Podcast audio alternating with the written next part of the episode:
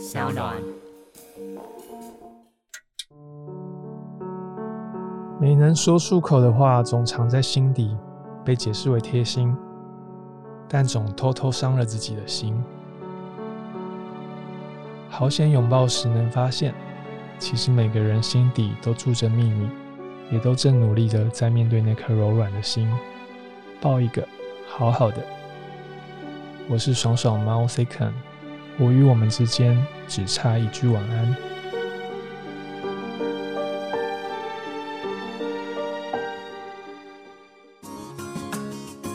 嗨，欢迎来到我的森林，我是很可爱又很可口的海苔熊。海苔熊心里话，在这里陪着你。大家好，欢迎来到海苔熊心里话，我是海苔熊。今天坐在我对面的是一个大驾光临的来宾，他也是一只动物，他就是知名图文插画创作家爽爽猫，跟大家打招呼。Hello，大家好。听说你最近出新书是不是？对，最近出了第四本新书，叫什么名字啊？叫做《我与我们之间只差一句晚安》。嗯，后面还有一个副标是一百则晚安告白，好好向所有的今天告别。因为很多观众都听说他们睡前都会听我们的故事嘛，所以我也想要今天也来请爽爽猫来陪大家，不只是晚安、早安、午安，什么安都可以这样子。嗯然后我也想问你，今天为什么会想要写这本书啊？因为其实我不是很好入睡的人，我常常会在床上大概待一个多小时，还没有办法入睡。那此时你都在干嘛？我就在笔记，然后一开始就想说，我把当下的心情记下来好了。然后就这本书的开始，其实是从床上那个还没睡着的一百个晚上。哦，所以你每个晚上都会没睡着就写一个，写一个这样。对对对，然后我会及时的画一张图，然后配那一天的心情，我就会想说，如果那一天有一个总结，我可能会睡得比较好。结果有总结，有睡得比较好吗？我觉得写完之后会觉得，我今天至少做了一件完整的事情。有一个完结感。对，然后我很怕一整天活下来没有一个特别的进步或意义，我那时候会很慌张，特别是睡前的那个时刻。哦，我不知道听众朋友有没有人也是睡前会觉得很慌张的，呃，好像觉得今天一整天都没做什么。那我遇过的当事人，大概人生会两个时间点很容易慌张，一个就是早上起来的时候，嗯就不知道为什么就很焦虑；，那你就睡前的时候很焦虑，反正要碰到床铺就会焦虑，就对了。对我是睡前派的，而且我都是那种我会循序渐进的进入睡眠状态，就是我会把灯慢慢关，然后变成剩下一盏，然后音乐会开一个那个情境的慢慢的声音，什么灯怎样慢慢关？就是灯我一开始会可能十点十一点的时候，原本是五盏就全开的，会变成三盏两盏，然后变成小夜灯，然后最后剩下一个床头的灯，然后就在床头的那个灯的时候、关上的瞬间，我整个精神就会来，我就会紧张到有点亢奋的醒过。等一下，我我刚刚本来以为剧情是说关上那个床头灯的时候就慢慢进入睡眠，就不是。那你要不要干脆一次关掉全部？一次关掉全部，我反而会更慌张哎、我需要慢慢的。然后我后来发觉，就是我在那个时候写东西，我会比较分散掉那个紧张的感觉。哦然后，因为我有一阵子，我觉得我睡前流失的感觉很严重，我会觉得我自己好像一直一直变得越来越轻薄，变得越来越少。稀少，好像那个分子这样。对，对对对，就很像是一个被强风吹袭的那个蒲公英，然后还睡前会有这种感觉哦。对。那都飘去哪了？不晓得，所以我才用写字跟画图把它想要一点一点抓回来。好像那种集气的感觉，你要集，然后它才会拉回来，对，不然它就会散出去。就会变蒲公英到处散播。啊，好神奇的感觉哦！我都有人听体验过这种感觉吗？我都没有体验过。我睡前只有一种，你是秒睡的那种吗？对我是是那种沉入大海沉入大海。可是我也没有睡得很好诶，老实说，就是很难入睡是最痛苦的。可是入睡之后睡不好也是另外一种痛苦。嗯，那你会睡好吗？我如果睡着了还蛮熟的，就嗯我中间不会醒过来。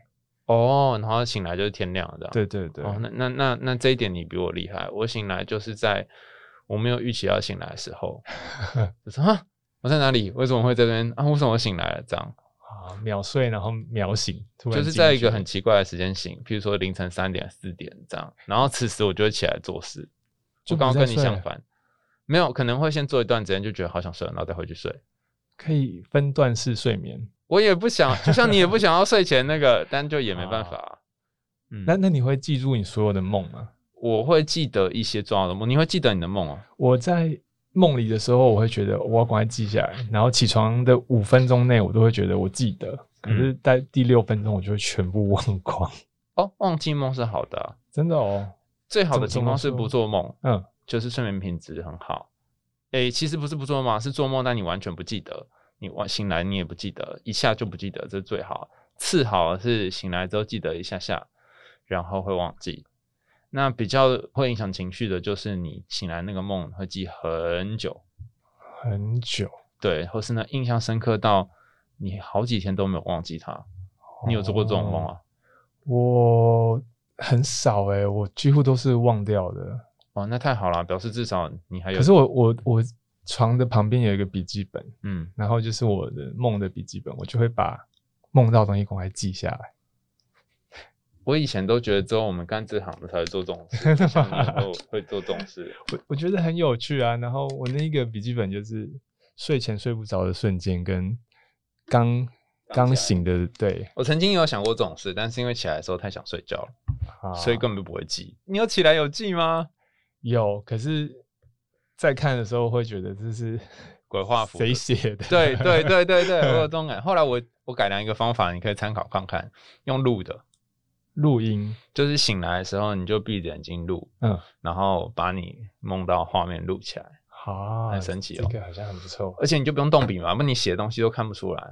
嗯，我有几次曾经像你这样，然后画了图之后，我也几天都不知道我画什么鬼。可是可是那个瞬间的东西很有原创性，诶，对，就很像原生艺术之类或艺术治疗的那个画作的感觉。我觉得很酷诶。你有你有画过什么吗？有一阵子我会睡不着，那时候在做毕业论文的时候，嗯我会拿那个干掉的麦克笔，嗯然后就是油漆笔，油漆笔就是签名金色的那嗯种，然后你用力画的时候，它其实会不小心喷炸开。嗯然后一开始我白天的我都很讨厌那个瞬间，嗯可是我晚上睡前的时候，我就会觉得啊，人生就是不断的炸开。就是那样子，其实也不不错。然后我就会在睡前不断的用那些颜料在纸上画，然后它们就会互相流动、互相渲染，然后变得流成一个新的形状。然后我我那一阵子很喜欢那样子睡前的画作。哦，好酷哦！所以就浪费了非常多支干掉。没有没有，，就是白天画完的画完爽猫的图的那个笔，因为通常爽猫在画的时候要很饱和的颜色，嗯，然后稍微有一点点干，或者是呃颜料没有那么显眼的时候，就会放在另外一个淘汰的盒子里。然后我有一系所以列的那些都是淘汰对我有一系列的画作，不是跟爽爽猫有关，是不是有比较自己的创作？我就是全部拿那些被淘汰的笔，然后再画成一张新的画。哦，哎，好不错，它有废物利用感哎。对，我就会觉得那是睡前画的哎，对睡前那有起来做梦画的啊，画你的梦。起来做梦比较难，就是嗯顶多是笔记下来长得很奇怪的造型而已，哦，你有梦过什么奇怪的造型？一瞬间想不起来。哦，那那就应该是没有什么困扰你的梦。就如果是你现在立刻想到某一个造型或某个梦的话，可能就是很特别的嗯一个画面。其实它就跟我们今天要谈的故事一样，就是不论是你的梦，或是你最喜欢的故事，然后那个画面通常都会有一些特别的意义。嗯，对，所以我刚本来想说，哦，如果你想要谈梦，也可以谈梦，我们就直接跳过这一集。好，但是你今天带来的故事是小王子嘛？对，嗯，很喜欢的一本书。我们之前虽然谈过，但是我有说过嘛，一个故事可以讲一百遍，所以我们这个节目就永远录不完这样子，因为每次看都会有不同的感觉。对，而且《小王子》是一本可以一直看，每一个时期看都会有新的。对我跟你有一样的感觉，我也是这样。我第一次看是在小学六年级，好成熟哦！好，我的一个老师送我。那你呢？你是什么时候看？我很晚呢，我可能大学的时候才看到《小王子》。那你大学第一次看小王子是什么感觉啊？第一次看的时候，其实我很多都看不懂，然后我也是，对我就觉得这个小朋友好像怪怪的。对，然后随着年纪，然后随着经过不断的可能念书啊、毕业啊，我就觉得好像呃有一种这个小朋友好像是某一部分的自己的感觉。嗯然后他即使孤独，可是我觉得那个孤独的感觉是很像某一个还没有说出来，但是心里面住着的一个小朋友这样。嗯，好，今天难得让第一位来宾来帮我们念故事哈。那呃，等一下呢，大家可以找一个比较舒服的姿势。那我们会请松鼠猫帮我们带来他一整本《小王子》当中他印象最深刻的一段。小王子说：“不，我在找朋友。什么叫驯养？这是常被忽略的一件事。”狐狸说：“驯养其实就是建立关系，建立关系。”狐狸说：“没错，对我来说，你只不过是个小孩，跟其他成千上万的小孩没有两样。我不需要你，你也一样不需要我。我对你而言，也只不过是一只狐狸罢了。”就跟成千上万其他的狐狸一模一样。但是，假如你驯养了我，我们彼此就会互相需要。对我来说，你就是独一无二的；对你来说，我也将是世界上唯一的。我好像懂嘞，小王子说：“有一朵花，我想它曾经驯养了我。”狐狸说：“嗯，这是有可能的。在地球上，什么事情都有可能发生。”哦，不不不，它不在地球上。小王子回答。狐狸露出了一个疑惑的表情。你是说在另外一个星球上面吗？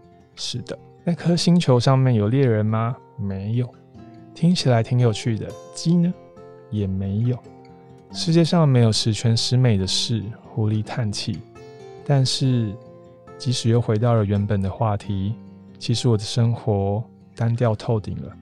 我猎捕鸡，猎人猎捕我，所有的鸡都是一样的，所有的人也都是一样的，这怎么能不让我觉得厌烦？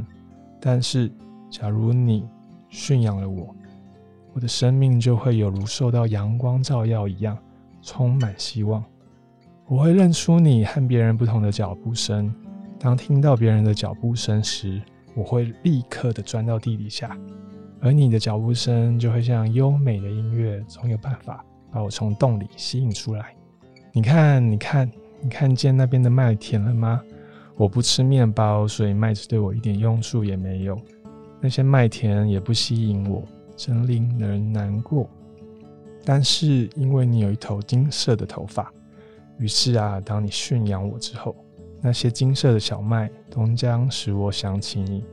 而我也将从此爱上聆听风吹过麦田的声音。狐狸不说话了，他看着小王子好一会，说：“请你驯养我吧。”“嗯，我很愿意。”小王子回答。“但是我没有很多时间，我要找朋友，我还要认识很多事。一个人只要认识他驯养的东西就好。”狐狸说。很多人都没有时间去认识其他的什么东西，他们在商店买现成的物品，但是世界上没有买得到的友谊的商店，所以很多人都没有朋友。假如你想得到一位朋友，那么就驯养我吧。嗯，我该怎么做呢？小王子问。狐狸回答：“你应该要很有耐心。首先啊，你要坐的离我远一点。”就像那样坐在草地上，我会用眼角的余光看你。你不要说话，语言是误会的源头。但是你可以每天靠近我一点点，一点点。第二天，小王子又来了。狐狸对他说：“你最好每天同一个时间来。比方说，假如你下午四点钟来，那么三点的时候，我就会有幸福的感觉。”时间越靠近，我就越觉得幸福。到了四点钟，我早就坐立不安了。我将发现幸福的代价究竟是什么。但是，如果你没有准时来，那我就不知道心要选到什么时候。我们应该要有一个模式才对。嗯，模式是什么？小王子问。狐狸说：“这也是常被人忽略的一件事情。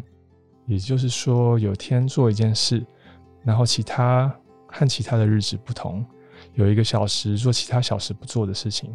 譬如说，我的猎人就有一个模式，每个礼拜四，他都会跟村里的姑娘跳舞。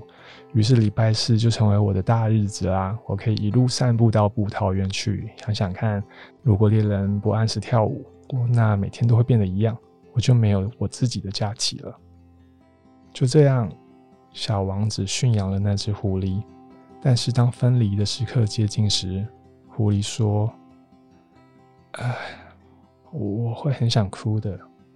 这都是你的错。”小王子说：“我本来就不需要你难过，你却要我驯养你。”没错，狐狸说：“但是你现在却想哭。”小王子说。嗯，没错，狐狸说。那么整件事对你一点好处也没有吗？当然有，狐狸说。因为那些麦子的颜色。他又说：“你再去看看那些玫瑰花，你将知道你自己的那朵玫瑰花真的是世界上独一无二的。到时你再回来和我说再见，我将告诉你一个秘密，作为临别赠言。”于是小王子立刻跑去看那些玫瑰花。他对他们说：“你们一点也不像我那朵玫瑰花，你们什么也不是，因为没有人驯养你们，你们也没有驯养过任何人。你们就像我刚认识的那只狐狸一样，当时它只不过和其他成千上万只狐狸一样，但是现在我们是成朋友了。它对我而言已经是世界上独一无二的了。”那些玫瑰花都显得十分的羞愧，他又对他们说：“你们都很美丽，但是你们都很空虚，没有人会为你们死。当然，一个平常的路人也许会认为我的玫瑰花就和你们一模一样，但是对我来说，它比你们重要多了，因为我浇水的对象是它，因为是我把它放在玻璃罩下的，因为是我。”给他一扇屏风挡风，因为我为他杀了许多毛毛虫，只留下两三只，让它们变成将来的蝴蝶。因为只有我听他抱怨，听他吹牛，甚至有时候什么都不说，因为他是我一个人的玫瑰花。然后他又回到狐狸那里，再见了。他说：“再见了。”狐狸说：“我的秘密很简单，只有心。”才看得清楚，重要的东西用眼睛是看不见的。小王子重复了狐狸的话：“重要的东西用眼睛是看不见的，因为你为你的玫瑰花花了那么多时间，才使你的玫瑰花变得那么重要。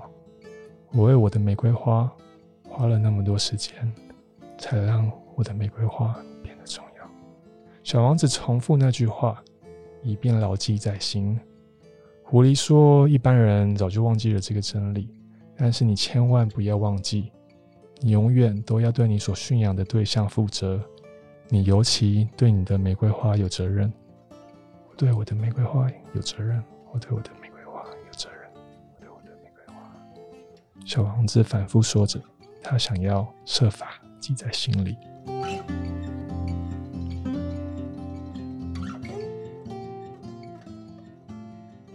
不用自己念，有人帮我念，把它看完。念故事蛮好玩的，对啊，而且你很进入这个角色，哎，我很喜欢那个画面感，然后我就会想象那个稻田在吹拂，左右摇动，然后变成很像小王子的头发那个瞬间。对，我也我也刚刚也是在想，我每次觉得那个好有画面哦。所以在这整个故事当中，因为它其实这一光是二十一章也很长嘛，嗯。你印象最深刻是哪一哪一幕啊？我印象深刻是那个稻田狐狸跟他建立关系的，它里面有提到那个狐狸会听到四点的时候，三点的时候就会有点坐立不安，嗯，然后四点的时候就会知道说，哎，谁谁来了？然后这个脚步声是敌人是外人，或者是小王子来了，嗯，我觉得那个很有画面，就是我可能对声音有一点点的记忆度，我可以听。走廊的声音大概知道是哪一户的人家过来，好厉害啊，好敏感哦。所以谁走路的声音你都听得出来。可以可以，楼上谁在跑，我大概就会知道那个脚步声、那个节奏。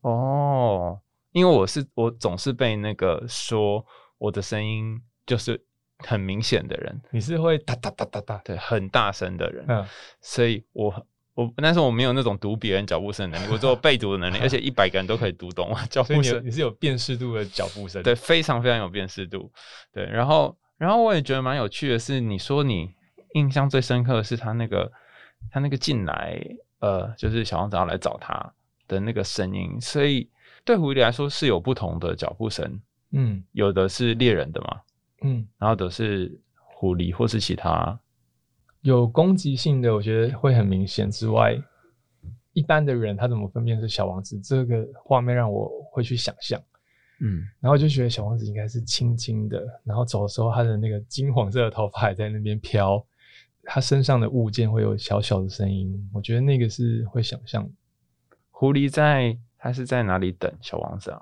他可能是在像是狐狸会有那些小洞小洞穴里面，嗯嗯，然后可以很清楚的听到土的声音或者是走路的声音，嗯，那他大概等小王子来的时候，心情是什么？心情一定是期待的，因为已经变成一个模式了。就是嗯你可能固定三四点的时候，你就会嗯觉得整个肾上腺素啊，心里开心的感觉。就是等一下他要来，他要来，他要来。对对对，就好像十二点肚子会饿一样。就是嗯习惯了之后，你可能每天习惯八点起床，周末的时候八点的时候你会起床一样，嗯但是多了一种开心的感觉。好像等一下就会出现，然后会期待他跑出来。对，他上面有说嘛，时间越接近的时候就会越越兴奋。嗯，嗯，那如果小王子来到他面前，他是什么感觉啊？应该有一种接近恋爱的感觉吧。说哇来了这样子。对，或者是同伴、好朋友出现。嗯，狐狸为什么这么在意脚步声呢、我觉得脚步声是，因为他们可能住在地底下，然后地底下能够最靠近陆地的就是脚步声了，嗯它是最可以辨识的。因为通常有步伐靠近的时候，就是要躲嘛，因为动物跟人类嗯对，可是它是唯一一个成为朋友的驯养的人类，哦，所以是大部分的人类他听到他必须还是很紧张，可是这个紧张之中，他变得是有有期待，他是朋友了。嗯，所以他这个脚步声跟别人的脚步声很不一样。很不一样。然后他可能以前还不一定会辨识，他就是全部都逃。可是他为了这个朋友，他必须学会去分辨哪一个是小王子的，因为他是可能唯一他可以相信的人类。那他出来看到小王子，然后很开心，可是最后他们还不是分离了吗？对你不是觉得很哀伤吗？我以前看觉得很哀伤，可是我后来看觉得其实就是人世间一定会遇到的事情，就是分离这件事情。嗯但对于狐狸来说，他可能还是像小朋友的年纪。可是小王子，我觉得他其实真的很像是一个成熟的大人了，嗯，老灵魂。老灵魂。他可能有遇过生离死别，或者是他分开是很有经验的人。嗯对。然后我觉得这个过程，他其实一开始他也有警告，就是如果你驯养了之后，你就会会期待，会怦然心动。嗯可是你相对的，你也会要面对失去跟离开的那一天。哎、所以是谁讲这一段、啊？忘记了，是小王子跟狐狸说，还是狐狸跟小王子说？小王子跟狐狸说，但他没有说的很明显呢。哦，但他最后就说：“你看吧，我就说吧，是你说要选校。”对，，小王子就说：“我本来就不希望你难过，嗯然后但是你却要我驯养你。那这一段你有什么看法？你觉得要不要驯养好？我觉得驯养了之后就会很难再是野生动物。它可能在跑到在一个大草原里面，它一定就会有想念的人，会有一个绑住心里的人。嗯可是假如是我的话，我会选择有诶、因为我觉得有回忆还是一件很重要的事情。虽然会难过，可是人的一生还是要有一件可以想念的事情，对我来说还是重要的。诶、野生动物是怎样的感觉啊？野生动物可能就是你随着季候你就迁徙，你随着你哪里有食物你就移动，你不用被一个事物绑住。嗯可是当你习惯了人类饲养，就是会给你食物的时候，你就是期待等待，然后你可能丧失了一些自由奔放的能力，但你相对你会得到一些抚摸，得到了一些你的名字，或者是你被一个被一个人疼爱记在心里的感觉。但是你就会失去一些自由，因为你不太能够四处跑来跑去，你有些时候就要来等。对，哦，你说会选择有一个记忆，然后愿意折损一些自由的人。我会、欸、哦，那我完全跟你相反，我一定要去一个地方流浪。动物大迁徙。对我一定要时不时就来给它迁徙一下，不然我一定会受不了，就是在一个地方被绑了很久的感觉。完全不能有有牵绊吗？我觉得我可能会想要一起上路的伙伴，啊，然后但我不会想要待在一个地方。目前呢、以后不知道是怎么样。你自己也是喜欢被绑在一个地方吗？我好像蛮常把自己绑在工作室，或者是就是在台北这样。嗯，就我其实平常画画都是在自己的工作室，然后我可以一整天都不用跟任何人讲到任何一句话，那你哪有什么东西在绑你？根本就没有人在绑你啊。就没有。其实我去年底的时候，我就觉得我有点习惯了，太太习惯了这个重复的生活，然后我就决定逃开来，我就去纽约去了快一百天。嗯然后我想要一个，就我其实书或者是创作的时候会提到，啊、为喜欢的事情出发，然后或者是我会希望我自己可以走出舒适圈。然后有时候直播的时候，我看到其他人，就是他们都很有勇气，就真的可能被某一个句子打动，他们就真的在国外，然后直播的时候就是在异地，然后就觉得我在写着这样的句子，可是我好像已经渐渐的太习惯这个地方而离不开，嗯。所以我就决定我要再给自己一次机会，然后我就离开一百天，去陌生的城市住一百天，然后没有认识的人，然后想要在那个时候打开一些新的创作的想要的东西。嗯，可是整体听起来，它都是一条孤寂的路啊。对，但我觉得我没有抗拒孤寂哦，我觉得孤寂蛮好的，就像那个沙蛇里面书里面的蛇提到的，就是你在沙漠里你会寂寞，可是你在城市、你在人群里，你也是会寂寞的。嗯对我我我很喜欢这一句，因为我觉得我常常工作的时候在工作是一个人，但我其实更喜欢的是我可能去咖啡厅，或者是我在游泳池，我在很多人的地方，我感觉到自己，我喜欢那样子的瞬间。但是这样子听起来，你喜欢的似乎是有一些地方可以容纳你，会有些地方你可以跟他们一起，或是有一个你的空间，然后在那里不会被别人打扰。好像很少是你被一只狐狸，或是你被一个小王子绑着。嗯，你有这样子被什么东西绑着的，什么人绑着的感觉过吗？人绑着羁绊吗？用你的词应该是回忆或是羁绊。可能有吧，就是会有重要的重要的人绑着。那你喜欢这样子的绑着吗？我觉得我好像可以耶，因为我觉得那样子才会有不同的故事跟会回忆的东西。就例如说，这个像我们眼前这个杯子，嗯它就只是一般的杯子，可是当时某个重要的人送给你的时候，你会觉得那是一个当下的回忆。嗯嗯，嗯我我喜欢这个东西，不只是一个物件的那个感觉。那我我觉得我会比较喜欢流浪，是因为我想到一件事，就是你跟一个人建立信仰的关系，你除了有一天可能会失去他之外，你还有可能会跟他产生冲突，嗯然后你们可能会有一些不愉快的事情，所以这回忆不会全部是好的，不是吗？嗯，那这样信仰关系似乎没有比较好啊。嗯，但好的时候会，它就是你自己的话，就有点像是平的，你会情绪很稳，然后觉得一切生活没有太大的影响。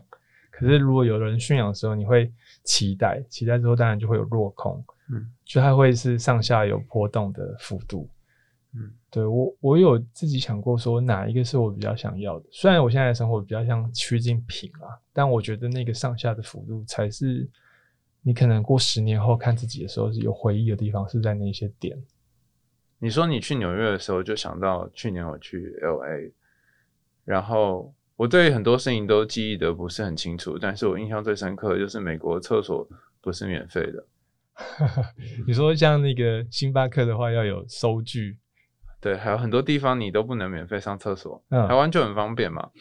所以我印象深刻的是，好多好多个城市里面，我都无法自在的上厕所这件事。自在的上厕所对我来说很重要、欸。对，那你那时候怎么办？我那个时候，我其实是会先，我很像狐狸，会先观察地形，我会先知道我住的地方在哪，然后那附近哪里有，然后附近的哪一间百货公司还有厕所，然后哦，我就会先固定出来 A、B 我两个会常移动的地方，这中间哪些地方可以让我去，嗯那我就会比较放心的在那一段移动。过几天可能要去别的地方的时候，我会会先调查一下。啊，好聪明哦，我都没办法，难怪我会一直上不到厕所。就是因为那时候去，好像我们去不同的地方，然后每一个地方都找不到地方可以上厕所，我就觉得天哪，要瘦、哦。所以，如果你要像狐狸或是像小王子这样有一个豢养的关驯养的关系，你好像也也要有一些可以移动的时间。就像他会有时候不在狐狸旁边，不在小王子旁边，然后他去看玫瑰花这样，嗯嗯，然后再回来可能会有不同的体会。你嗯，自己去纽约这一趟回来，你有什么感觉？出发前的时候，大家会说：“哎、那你这一百天要做什么？嗯然后有什么目的啊什么的？”然后我就说：“我这次唯一给自己的就是不要设定要干嘛，嗯就是没有一个很明显的。就有些人就会说：‘哎、我一百天回来我就有一个很棒的作品，或者是很大的突破。’嗯然后我那时候出发前，我唯一想要的就是去，我我喜欢去那个 MoMA，嗯然后以前去的时候都是要赶着，就是三点到 MoMA，然后四点离开，五点去吃饭，六点去下一个景点。嗯可是我每次要离开的时候，我看到那个小朋友在速写，就是老师带他们去，他们就待一整个下午，然后就是在那边滚来滚去啊，然后欣赏一个画，或者是跟嗯朋友这样子轻松的研究这个作品。嗯我觉得我很羡慕那个瞬间，所以我这次去唯一第一条写的要做的事情，就是在美术馆发呆一个下午。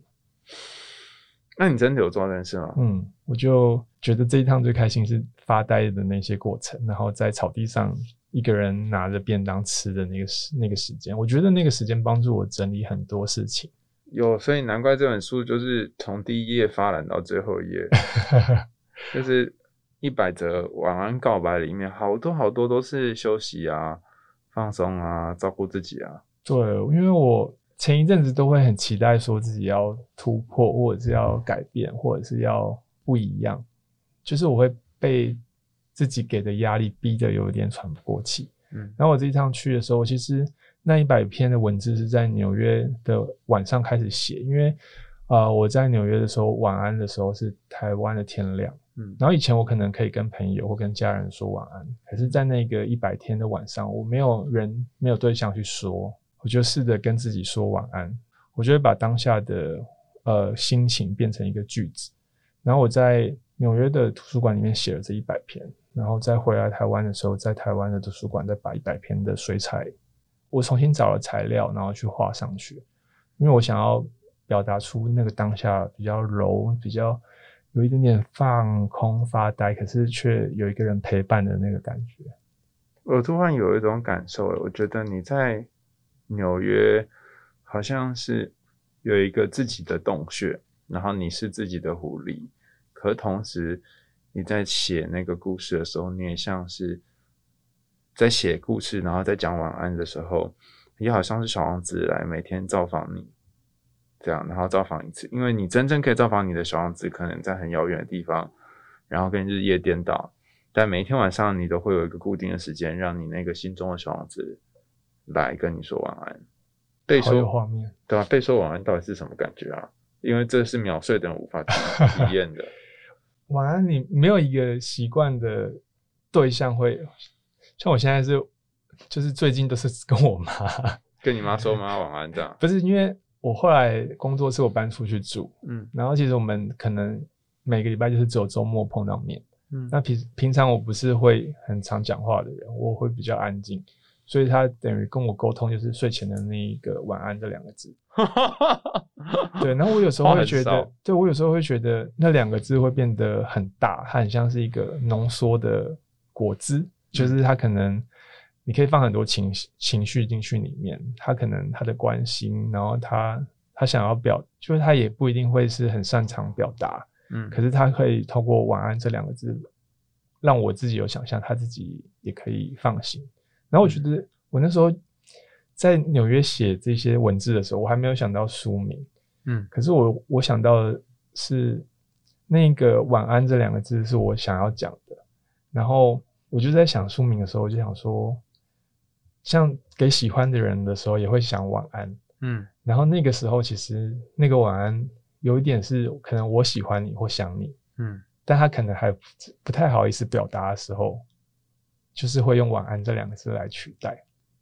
所以一个晚安各自表述这样，对对对，我觉得它是两个字，可是却可以有一千个意思，看你跟谁、跟什么样的人讲，或者是你可能是暧昧或者喜欢，或者是像家人，他都可以用晚安这两个字去形容。所以我那时候就觉得，哎，晚安这个主题好像很有趣，我就来开始写了这本书。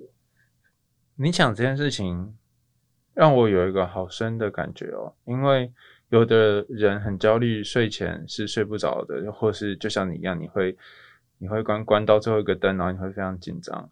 那这时候，他们如果有一个可以说晚安的对象，其实会比较平静。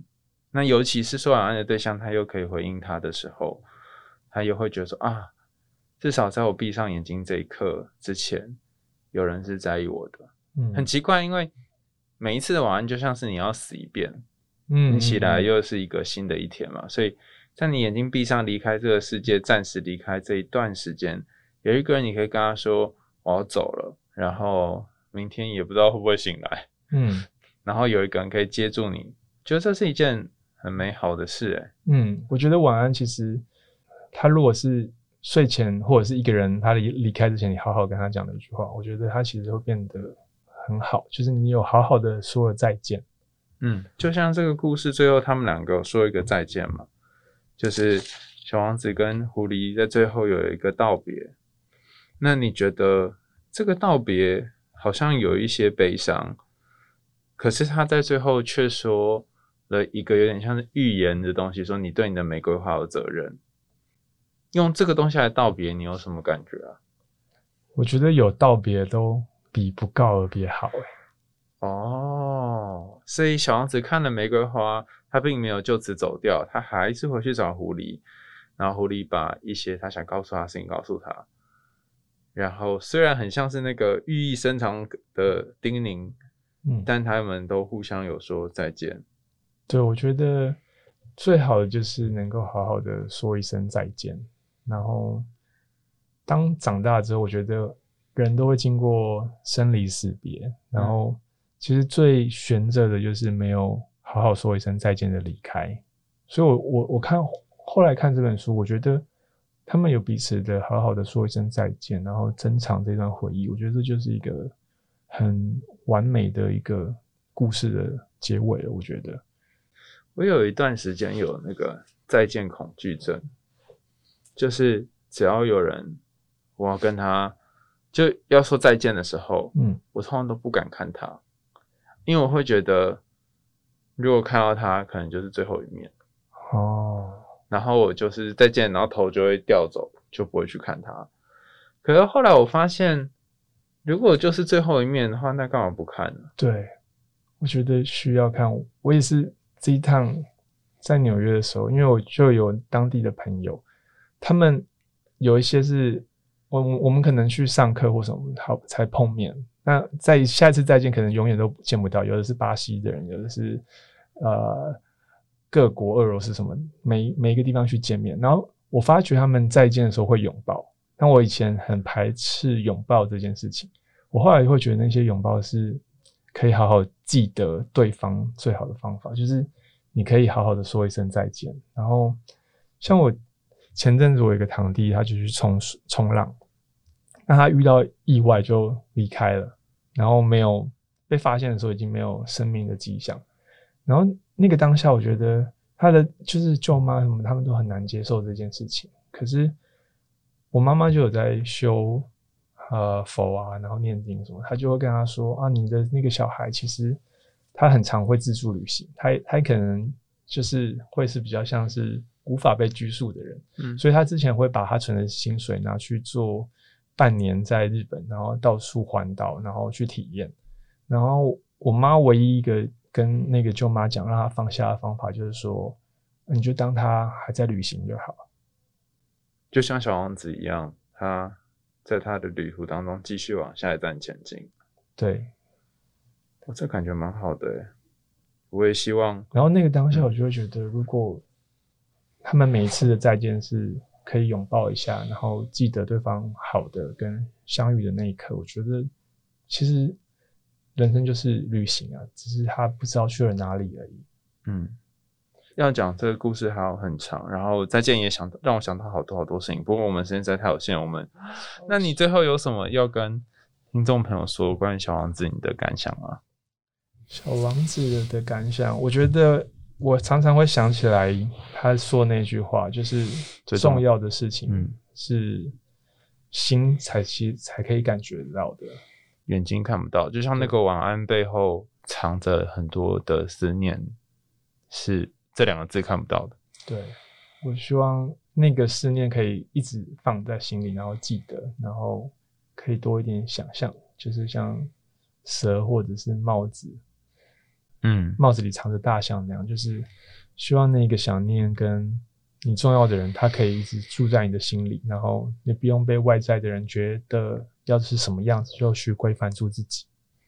我觉得这本书，我跟我与我们之间只差一句晚安，好像也是一样，就是每一则晚安都有一张图，然后一些句子。但我相信它不只是句子上面写的东西，它更多的是那个看不见的，然后藏在图片跟句子后面的东西，那个戳中你的，然后让你觉得哎、诶好像有一点点感觉的东西。